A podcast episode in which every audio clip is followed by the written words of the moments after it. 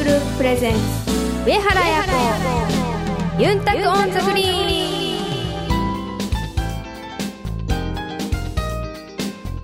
はい、タイグスーヨー、チャーガンジュヤミセイガヤ、プロゴルファーの上原彩子です。はい、こんにちは。皆さんお元気ですか？今日も DJ 文吾が一緒にお届けします。この番組はプロゴルファーとして活動する私上原彩子が週替わりでゴルフトークやゴルフ以外の活動報告さらには気になることやプライベートなことなどさまざまな話題をユンタクしながらお届けする番組ですはい、今週も皆さんからのメッセージ、どしどしお待ちしています。メールアドレスはユンタクアットマークあやこ上原ドットコムまでお寄せくださいさあ、この後は、アナザーストーリーのコーナーです。今回は、そう、沖縄では6月23日に慰霊の日。まあ、これが近いということで、今回は平和について、しかもゲストをお迎えしてお話ししていきたいと思います。この番組は東方ホールディングスを中心とする競争未来グループの提供でお送りします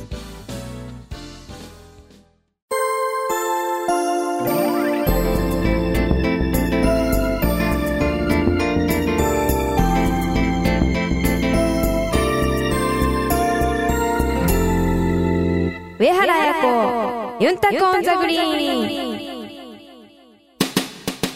東方ホールディングスは医薬品流通のプロ集団競争未来グループとして北海道から沖縄まで。全国の病院や薬局に医薬品をお届けしています。品質を守り安全に運び確実に届ける。命と健康を守る医薬品だからこそ必要とする人の手に届くまで。責任を持って取り組み皆様の健やかな生活をサポートするそれが私たちの使命ですアナザーストーリー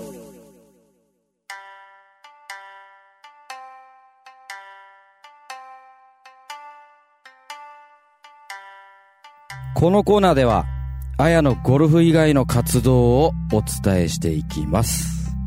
今回は6月23日に慰霊の日、これを迎えるということで、えー沖縄戦を経験された上原玄英さんに、えーお越しいただいていろいろ伺ってみたいと思います。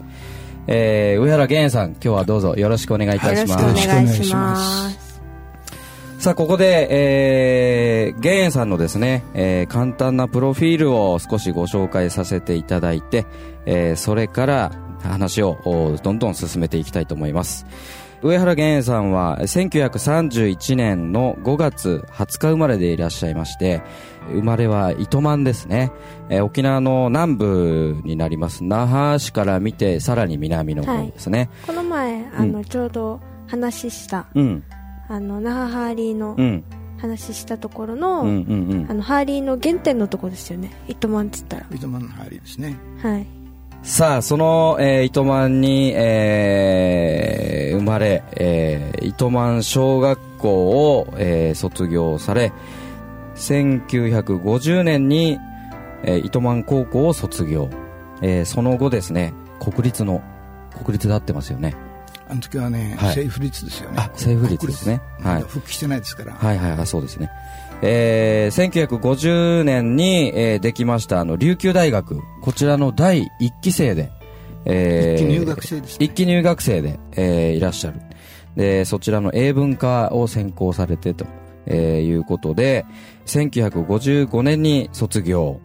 えーその後ですね、なんと、狭き門の、ね、試験をかいくぐり、年間30名ほどしか参加できない、アメリカの留学の方に行っておられたと。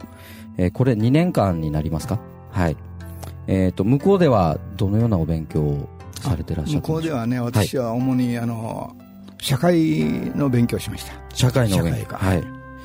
でそちらの方で2年間、えー、アメリカはどちらになりますか？ニュージャージー州ですね。ニュージャージー州の方で。ちょうどあのニューヨはいーク市の隣ですね。はい。えーそちらの方で過ごされて、あと、えー日本に戻られて、えー最初は首里高校で、そうですね。えー教員をされてらっしゃったと。それから各う高校、基本的には高校そうですの、でいろいろとお教えられて、1992年に、えーご退職されてと。えーいうことで、えーなんと、先月の5月20日にはですね、はいあの、めでたく80歳をお迎えになられたと。おめでとうおございます。めでとうございます。今日は本当によくうお越しいただきましてありがとうございます。なかなかこの6月23日の慰霊の日というのは、あの、私みたいな、あの、県外出身の人間からは、実はそんなに馴染みがない日にちだったりもするんだけれども、はい。あの、沖縄ではやっぱりとても大事な日ということですよね。はい、そうですね。沖縄で6月23日の慰霊の日っていうと、イメージとしてはどんな日になりますでしょうか？そうですね。やっぱり、あの、南部にえー戦線が拡大されていきましてね、はい。たくさんの人がもう何万の人が、あの、死んでいった。はい。あの、南部一帯の土地は歩けばもう、お額にえー踏んで歩くという、うん。そういうふうな状況だったということで、だから、まあ、痛恨のお日ですね。ということで、あの、霊を慰めるということで、慰霊の日と。さあ、この、えー戦争を体験された当時、えー1945年、当時、玄英さんは何歳でいらっしゃったんでしょう？か13歳から14歳ですね。はい。で、当時は、えー糸満にいらっしゃって。そうですね。はい。で、えーこのお戦争の、それぞれの経験されたあーものを、まあ、ちょっと時系列で少しお伺いしたいなと思うんですが、この3月ですかね、3月23そうで日に、えーどのような状況だったか教えていただけますでしょうか。あのー、3月23日がからまあ本格的なね、あのー大空襲が始まって、はい。それから上陸作戦へとつながっていくわけですね。はい。えー最初の空襲というのはその前の年の10月10日、これが大空襲がありましてね、あの時にもう那覇市はほぼ壊滅的な状態で、えー糸満の方でも私はあの母が入院しておりましたけど、はい。それで空襲が始まって病院から逃げて近くの国吉の丘の上に逃げていったそういう経験なんですが23日、3月23日からはもう大空襲で、はいもう間違いなく上陸だとはい。いうことになりましたのでそれでまああの戦闘員でない人たちは戦闘が予定される南部から国神に行けとうん。いうことになりましてね。北部ですよね。ね、はい。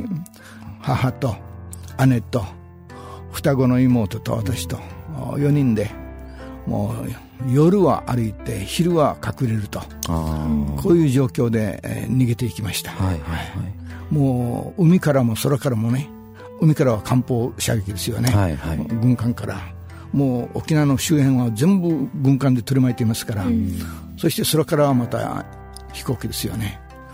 そういう状況ですからもう夜歩くとうん荷物を担いでですね、はいはいはいはい。北へ北へと何万の人間が歩いていましたから、えっと、糸満を、まあ、離れようということで、はい。まあ、多分、いろんな荷物とかも準備されたと思うんですけどそうで、すね。ちなみに、持っていかれた荷物っていうのはどんなものをお持ちでいらっしゃったんですか？例えばねこれは布団も持っていましたね、布団。うん、ところが途中でね、はい。あのいつの間にかなくなって、つまりあの飛行機が飛んできたり、あるいはあの艦砲の音ね、はい。ビューって音が来るんですよ、え。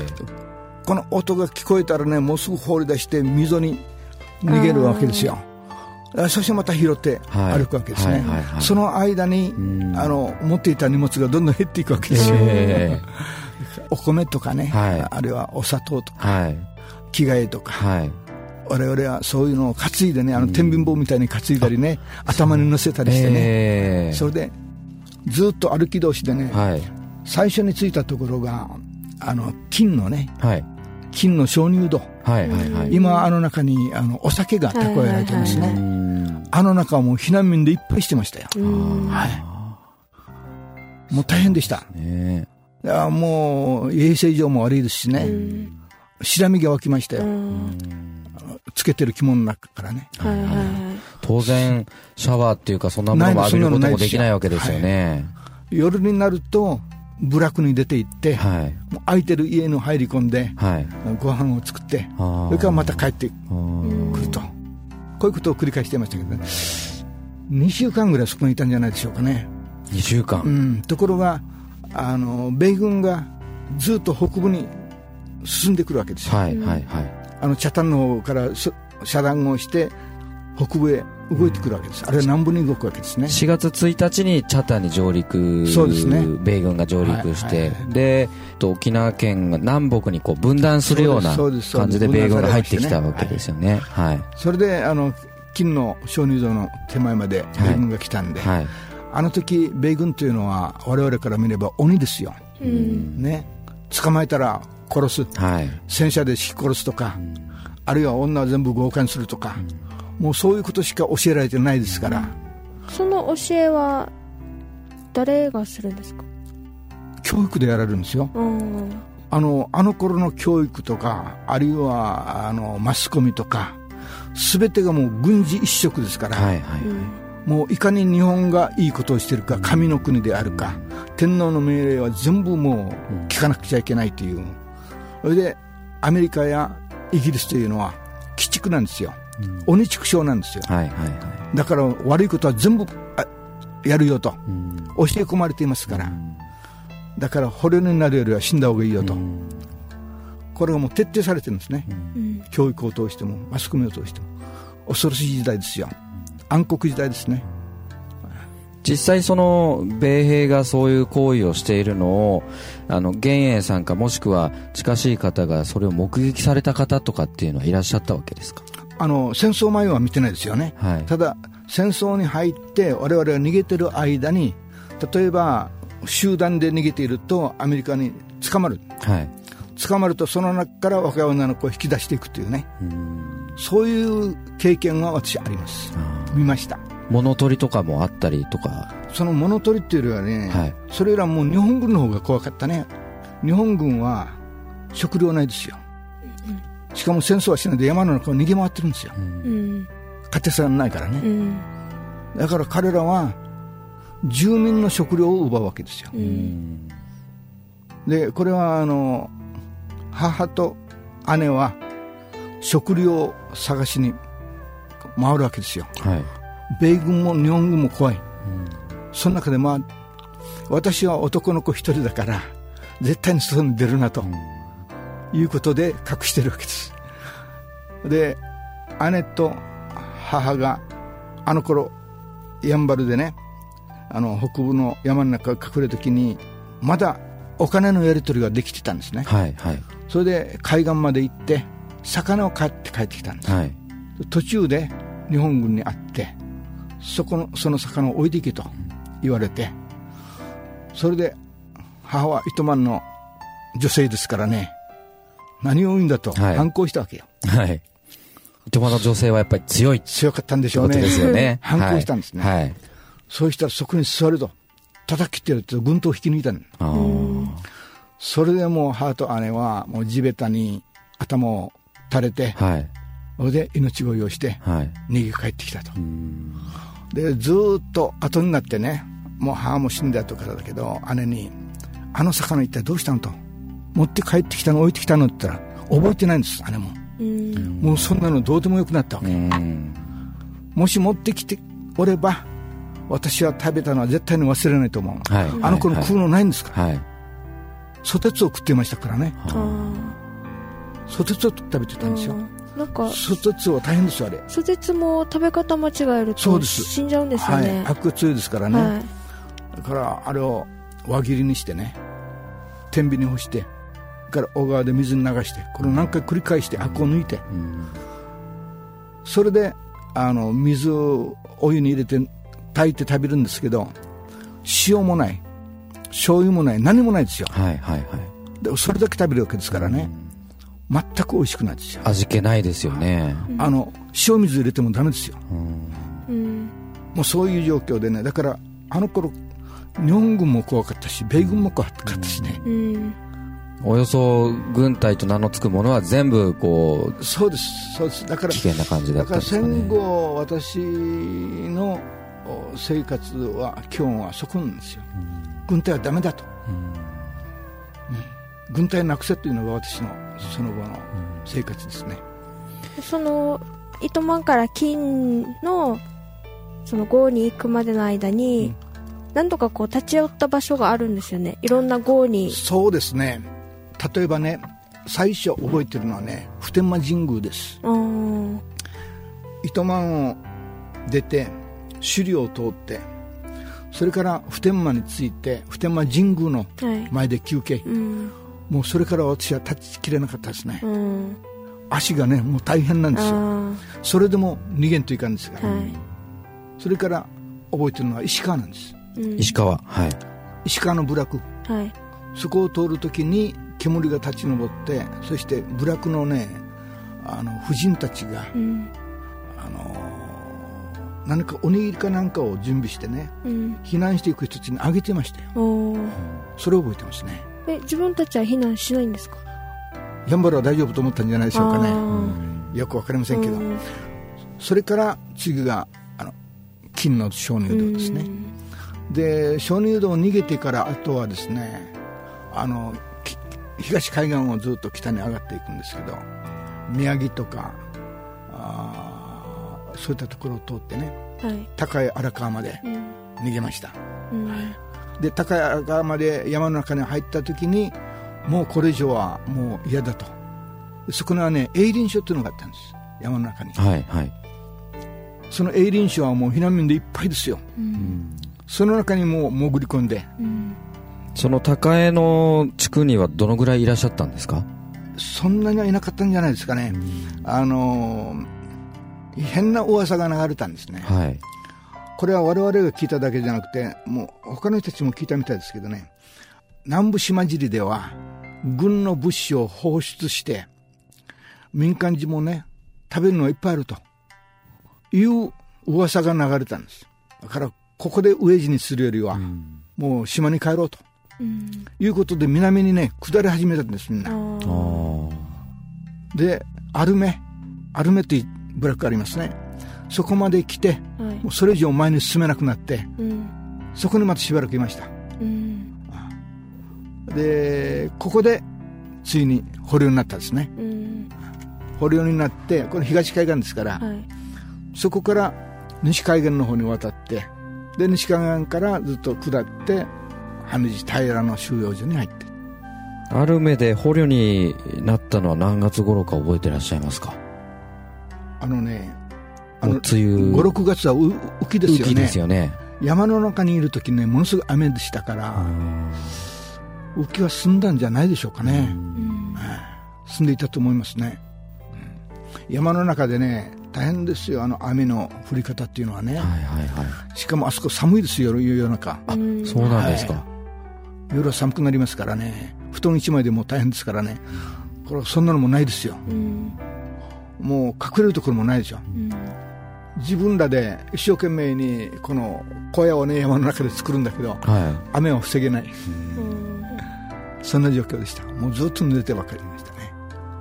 いその後は羽地の収容所に行かれてはい。そこではどんな感じだったんでしょうそれでね羽地の収容所に入りましたらね若いのと、えー男とね女子供を分けるわけ。うん。で男たちは別の収容所に入れて、はい。あの何か軍作業か私益に使うわけですよ、うん。で我々は2日ぐらいそこにいたかね。出されるわけそこから。うん。出して部落にまだの部落のお家など残ってましたからそこに行くわけ。うん。でそこにまた何家族が一緒にダーッと入ってそこでまた何日か過ごして食うのもないんですここでもないですよ。ただあの収容所に入った最初の日にねおにぎり1個配給があったんです、うん。お実に美味しかったですね。普通のあの何も入ってない塩だけのおにぎりですよね。そうでも塩がついてるだけでも覚えてますこもの美味しさは。美味しいですよね。それからねアルメにいる時ねアルメに人のうちにいたんですがはい。そこのあの家主さんなんかはねまだ自分のうちにいるわけよ。うん。そこでねあの味噌汁の匂いね。うん。あれがまたすごかったね。うん。私は子供だから味噌汁の匂いなんてねあのうちでは糸満にいる頃全然分からなかったんだけどあそこで初めて味噌汁ってこんなに良かったのが分かったですね、もう家帰ったらもう味噌汁ばっかり食うぞっていうね。もう食い物の話ですよそれともう怖さで逃げてるというね、寒さと。で実際その羽地の収容所であのまあ、えー、男性とあと女性子供が分けられてで、えーまあ、当然あの源さんは男性の方にいたわけ。私は子供たちってねあ女性と一緒。そうなんですか、はい。なんか明確な線引きみたいなものがあったわけではないんですよねねきっと何歳だとかっていうことは。あの年を13歳と言ってね、はい。子供たちではい。親と一緒に、はい。あじゃあそれはもう素直に自分のご自分の正しい年齢を。いやもうその時は14歳になってますからね。5月、はい。そっか20日過ぎてますからね、14歳になってますけどね、はい、はい。13歳といえば親と一緒にさせてくれるだろうということで。そうですか。いやその民間に行ってねそれからも大変なんですよ。食い物ないんです。だからその羽地の平からね泣き陣はい。泣き陣までし食料探しに歩き回りました。あの山を。はい。大通りはね羽地の平から大通りで輪っかまで行くとそこは米軍がずっと通ってるからね。女性は歩けない怖くて。姉も一緒だから山を一緒にね歩いてはい。向こうまで行って、畑を探して芋を掘って、それで帰るというでその泣き陣でこう食料探されたりなんだりとかっていうことの後はどんな動きをされてるんですか？もう一つねそこでねまだ南部には向かわれないわけですよね。学校いや学校がありました学校あ。はい。ちょっとした丘の上でねえ若い男の先生で何名かの子供たちを集めて私そこでね ABCD 習いましたよ。泣き陣でですか？いやあの羽地平で、ああねじあー、はい、ABCD 習ってねそうんどっから探してきたかノートもあって、それに一生懸命書いてね、書くものもあったわけですね、うん、それでその英語を知っているおじいちゃんがたまたまいて、すごいですね。ね見てね。あなかなかよくできてると褒められて それから英語好きになって。それがゆくゆくはあの英語を勉強するものにつながって、ね。えー。でいつ頃南部の方にはお戻りになられる、ねその年の暮れに行ったと思いますね。トラックに。じゃあもう完全に、えー、と8月15日の日を超えて、はい。えー8月15日はね確かそこの収容所にいたと思います。あそうですか、はい。うん。よく分からなかったけど、はい、あのラジオは聞いてらっしゃらないラジオなんてないでしょ。そうですよね。ね。分からない。そうするとあの周りからこう降伏したぞっていうようなのは周りから伝え聞いた感じですか？そうでしょうね。よく分からないんですよ、うん、8月15日に日本が敗れたっていう話っていうのはねいつどこで聞いたか覚えがないんです、じゃあそうするとなんとなくこう戦争が終わったっていうのはそうですね。こうなんとなくっていう雰囲気で感じられてたってことですね。さあでその年の暮れには南の方にお戻りになられるということですがあのどのような形で？それでね、はい。あのトラックに乗せられて、はい。米軍のトラックに。それで糸満に帰るんですけど今糸満の町浅糸満の町の真ん中にロータリーがありますはい。その北からロータリーに入っていくんですがそこらに行ったらもう家はないですよね、瓦礫ですよ。でどこまで来てるかわからないんです。ところがあのロータリーから左に曲がるときに左にサンティンモーという丘がありますよ、はい。ね、あのサンティンモーを曲がったときに初めてあ糸満まで来たなってことが分かったんですよ。あそうすると南の方を見たらここも全部瓦礫ですからね、あの国吉の丘がね見えるんだけどもところがこの丘は緑が一切ないんですよ、真っ白なんですよ丘が、一体ここどこなんだっていうのはね、ちょうどあの東北の今度の震災で、はい。全部やられてはい。瓦礫になったりしてね、え僕あの時のことを思い出したんです、東北の瓦礫を見て、はい。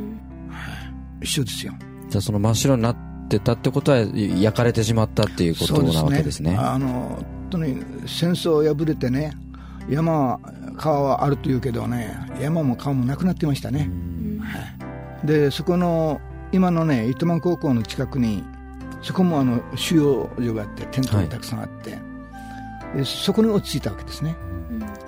例えばそんな中でも日々の楽しみとか、うんなんかそういったものって終わりになったんですか？まあ学校に行っていましたから学校始まりましたのでね、だから学校で過ごすというもう何もない学校ではありましたけどテント小屋とはい。で机腰掛けをこう杭を打ち込んで畑の中に打ち込んででそれに座って勉強するという。だから雨が降ると泥だらけの上を歩くわけですけどね、そういうことですね覚えてるのはね、まあ、それから糸満高校できましたのでだからもう高校生とさあ、そうしますと、えー、糸満高校を卒業されたのが1950年、そうですね、えー終戦から5年というう形になってそうですねるんです46年にはい。高校に入ってますね、はい。あの時ね高校は我々4年生。うん。4年生。で我々が2年の時にあの633制度っていうのができはいたんです、はいはいね小学校6年中学校3年、はい。高校3年。はい。で大学と。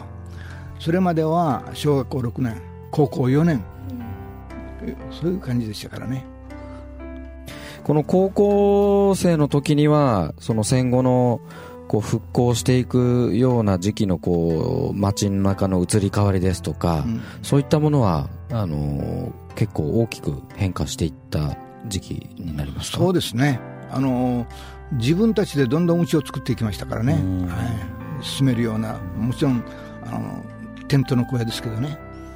で50年に流大に入った時には私はもうあの首里の昔の思案男子思案のところに男子寮がありましたから、はい。学校はあの首里城のところに。あそこ首里城何もなかったですからね、うん。もう全滅ですからそこは、うん。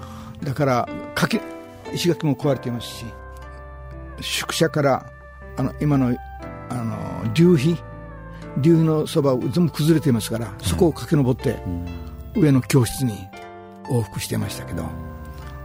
さあそして1955年に留大を卒業されてからあのアメリカの方に行かれるわけですが、はい。これはあのーまあ、きっかけというかその辺をちょっと教えていただきたいんですが。あのねその前にね私はねあの留大の学生の頃にあの米軍のあの通訳を始めたんですよ。はい。留大3年の頃にですねあの友達が今の金城町うんあのジャスコのあるところね。あの一帯はもう全部米軍の航空隊と一つですから野原でしたあそこら。何もなかったんです。でその中にあのあちこちにこの米軍の施設がありましたけどその中に憲兵隊があったんですよ。はい。その憲兵隊はあの空港まで含めた形での全体の航空隊の憲兵隊。そこであのアルバイトを始めたんです。はいそれまで私はさっきも言ったようにこの英語が勉強したい。そして英語を勉強して通訳になりたい。はい。で沖縄の人とアメリカとの間にねこの友好親善を作るためのそのための働きをしたい。そういう気持ちでいたんですがこの憲兵隊の中で働く中でどうも違うっていうふうに思ったんです。つまりこのアメリカ憲兵隊のやり方が沖縄の人に対する態度がねどうしても納得できないわけですよ。はい。だからその女性に対する態度もね、もう多感な青年ですからねそれがそのこのうん若い兵隊たちがね沖縄の女性に対する態度いろいろ憲兵隊ですからよくわかるわけです、はい。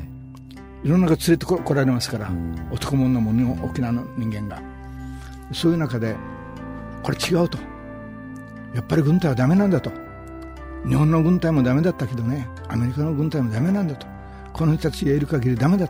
うんこれを痛切に感じました。うん。しかしそれでも私はアメリカ行きたいんだと。アメリカに行ってアメリカの人たちがこういう問題をどう考えるのか見たい。あそういうことで米国留学を目指したんですけどねしかし行くまでにはもう私の気持ちはもう変わっていました。もうアメリカと一緒に仕事はできない。うん。アクさんはグシ闘争っていうの知ってますか？わかんない。アメリカあオルクのグシブラク。はいはいあのグシブラクがねはい。米軍の飛行場拡張のためにねあの土地を強制接種されたんですよ。うん。銃剣とブルドーザーでねうん。農民を追っ払ってでその農民たちが抵抗したんですそこで。ものすごく抵抗しましてね。えー愚痴闘争ですね。その時私は憲兵隊の通訳ですからね。はいはいだから実際に向こう行って通訳したわけじゃないんですけど憲兵隊にいたんです私は。だから、あのーそういう米軍のやり方そういうこともどうしても納得できなくなりましてね。アメリカの人は気さくで人間的にいいで私友達もまだいますよあのアメリカにも。はい。しかし軍隊そのものっていうのはね僕許せないと。うん。そう思うようになったんです。うん。それでアメリカに2か年いてそこで勉強してでアメリカの先生にお願いをして1時間授業をもらってね沖縄問題を喋ったりねやったんですけどね。しかし受け入れてくれないですね。うんそれからあの沖縄でいろんなあの事件が起こる。子供が強姦されて捨てられるとかね。あるいはあのトラクターが落ちてきて潰されるとか。そんな話もやるんですけどね。なんでニューヨークでは毎日こういう事件が起こってるよと。うんいう発想しかないわけですよ。う、ん。うん、ああこれは言っても無理だと。やっぱり沖縄の人間がねもっともっと強くならんとねああこれは対等の立場ではこれはやれないなと。うん。そういうような気持ちになりましたね。だから帰ってきた時にはあの私は通訳になりたいということだったんだけど実はもともとはね教員になりたかったんですよ。はい。子供の頃ねもう家が貧しいもんだからあの先生が一番好きでした。うん。だから自分も多くなったら教員になろうと。それがその一時期通訳になろうと。変わってたんですがしかしアメリカから帰ってきてからね、やっぱり昔のね夢を追いたいということで教員になったんです、そうすると戻られて教員されて、まあ、英語の主に英語のそうです。教員をされてらっしゃったということでちなみにあの1972年の5月15日に復帰されたわけですけど、はいはいちょうど私自身は72年の生まれでああそうですか。私のあの友人で5月15日生まれっていうのがいてですね。はあはであの復帰の日なものですから、あはい。まあ、それをこう多分意識して親御さんが平和という字をひっくり返して和平っていう名前をつけてる私の友人がいるんですけど。そういった友人が身近にいたので、はい。あのその復帰の日日付ですね。はい。それを私はよくその記憶してるんですけれども、その日を迎える時っていうのは、はい。玄さんの中のお気持ちとしては、どんなようなお気持ちでその日迎えられたんでしょうか？ね非常に残念な気持ちです。はっきり言ってねあの私たちが望んでいった復帰じゃない、はい、私たちはね私たちが願ったのは教教師ですからあの子供たちにちゃんとしたねうん。憲法に基づいた教育ができる。これが願いでした。だから平和憲法に戻るんだという私たちの戦いだったんですよ。はい。ところが復帰そのものというのは米軍の基地はそのままでしょ。全く変わらない。そういう状況でしかも日本の国の状態っていうのは平和憲法がかなりないがしろにされている状況。どんどんどんどん軍隊が増えていっている状況。はい。警察予備隊というのが卵があってそれが避難になってえ自衛隊になっていくんですよ。で今ではもう外国の見れば軍隊です自衛隊という名前を付けてあるけども軍隊なんですよ。でそういう状況でこの日本に帰るっていうのが我々の願っていた日本じゃない。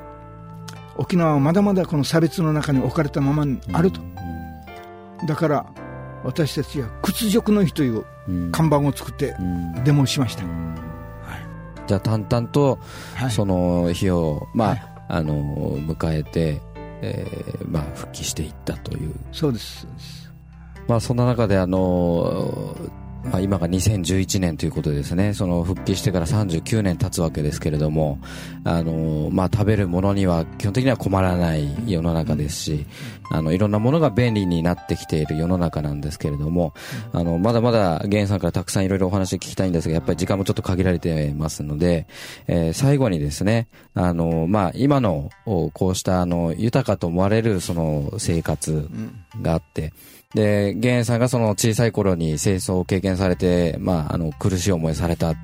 その、まあ、違いが当然今あるわけですけれども、まあ、その辺について、あの、お感じになられていることと、あと、まあ、この先、まあ、沖縄を、まあ、メインとして、まあ、どういう方向に、え向かっていくのが良いのだろうかみたいなですね、そんなような率直な、あの、お感じになられていることをちょっと教えていただきたいなと思うんですが。確かにね、あの、子供の頃はね、食うものもない大変な時代でしたよ。ところが、今は、まあ、あの、そのね、子供たちの実態を見てるとね、食うもののない子供たちが、最近もかなりいますね。これだけ豊かになったというけれども、ところが子供の貧困という言葉が今叫ばれている。つまり、親が失業者が増える。あるいは、半失業状態っていうのかな。あるいは、あの、バイトで暮らすとか。で、若い青年たちがね、生殖につけない。こういうのが増えていますね。だから家庭的に見ると、何か家庭崩壊みたいなね。あの頃あった家庭っていうものがね、豊かにはなったはずなんだけれども、かなり崩れているという、非常に奇妙な現象を僕感じるんですよ。うん一体どうすればこれいいんだと。まあ僕はもう80ですからね、あれはこれは提言するほどの知恵ももうありませんけど、あのとにかくこれはね、どうにかせんといかんのじゃないかと。その、そのためにはやっぱりね、あの、父親のね、仕事、あれ青年の仕事、はい、これを保障するような世の中になってくれん限りは、このままじゃ困ると。思いますね、はい、本当に今あの教員はそういう点でかなり苦しんでるみたいですからね、そしてやっぱり基地がなくなってほしい、はい、もうこれが最大の願いですね、やっぱりその軍隊の存在というものに対するってことですよね。だからあの私のうちには屋上に憲法球場の看板出してあります球場は世界の宝、はい。はい、世界の国々がね憲法球場、うん、もう軍隊を持たんよと、うん、いうことを宣言してくれればね平和になるよということで、うん、4つの言葉で書いてあります。英語と日本語と中国語と、はい、からハングル。で書いて出してありますよ、はいはい、ね韓国の子がねあの今度の震災で東京にいたのに沖縄に逃げてきた子がいて、はい、で前を通って、はい、このハングルちょっと違うなということで、ね、来ていましたよ。本当ですか。この2点はこれ直した方がいいんじゃないですかって。いうねはい、えー、今回は、えー、慰霊の日が近いということで平和について、えー、ゲストに上原源英さんを迎えてですね、えー、いろいろお話いただきました、えー、まだまだたくさんお話をお伺いしたいなと思うんですが、はい、時間の関係もありますので、えー、今日はこの辺で締めさせていただきたいと思います。えー、上原源英さんどうも今日はありがとうございました。お越しいただきました。ありがとうございました。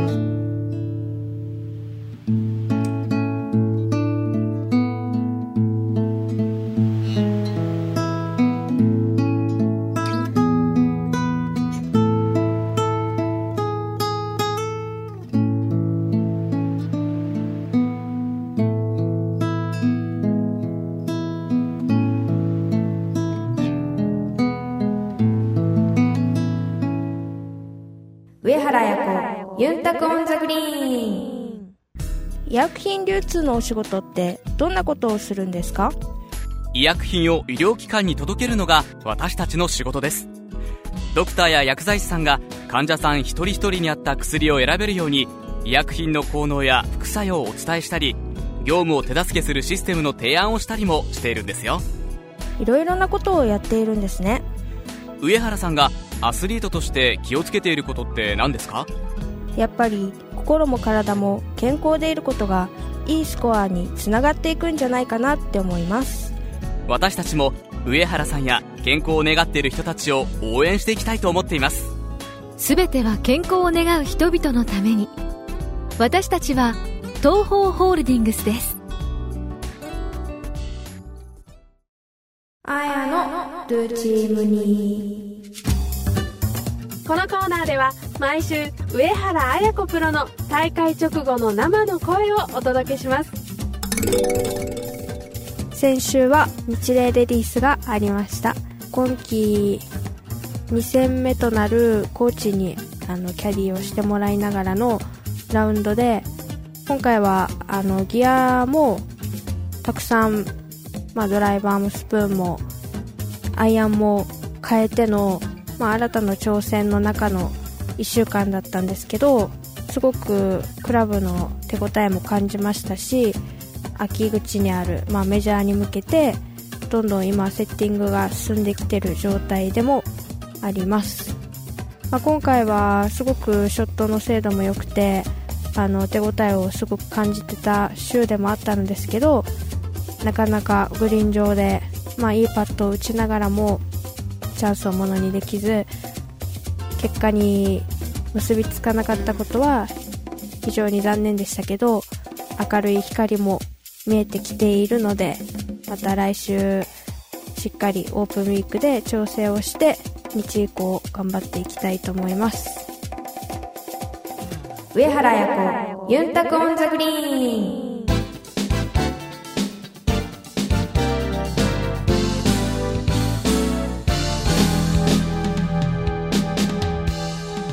届けしました。競争未来グループプレゼンツ上原彩子ユンタクオンザグリーン。そろそろお別れの時間です。今週は試合がお休みです。沖縄では6月23日は慰霊の日です。え平和記念公園では戦没者の霊を慰めるとともに平和への願いを込め黙祷が捧げられます。忘れてはいけない出来事。皆さんも平和への願いを忘れることなく県外の方々も少しでも良いのでこの日は平和について考えてくれると嬉しいと思います。はい。みんなで心を一つにしてね平和な明るい世界を作っていきましょう。それでは競争未来グループプレゼンツ上原彩子ユンタコオンザグリーン。また来週お相手は上原彩子と DJ 文吾でした。またイチャヤビラこの番組は東方ホールディングスを中心とする競争未来グループの提供でお送りしました。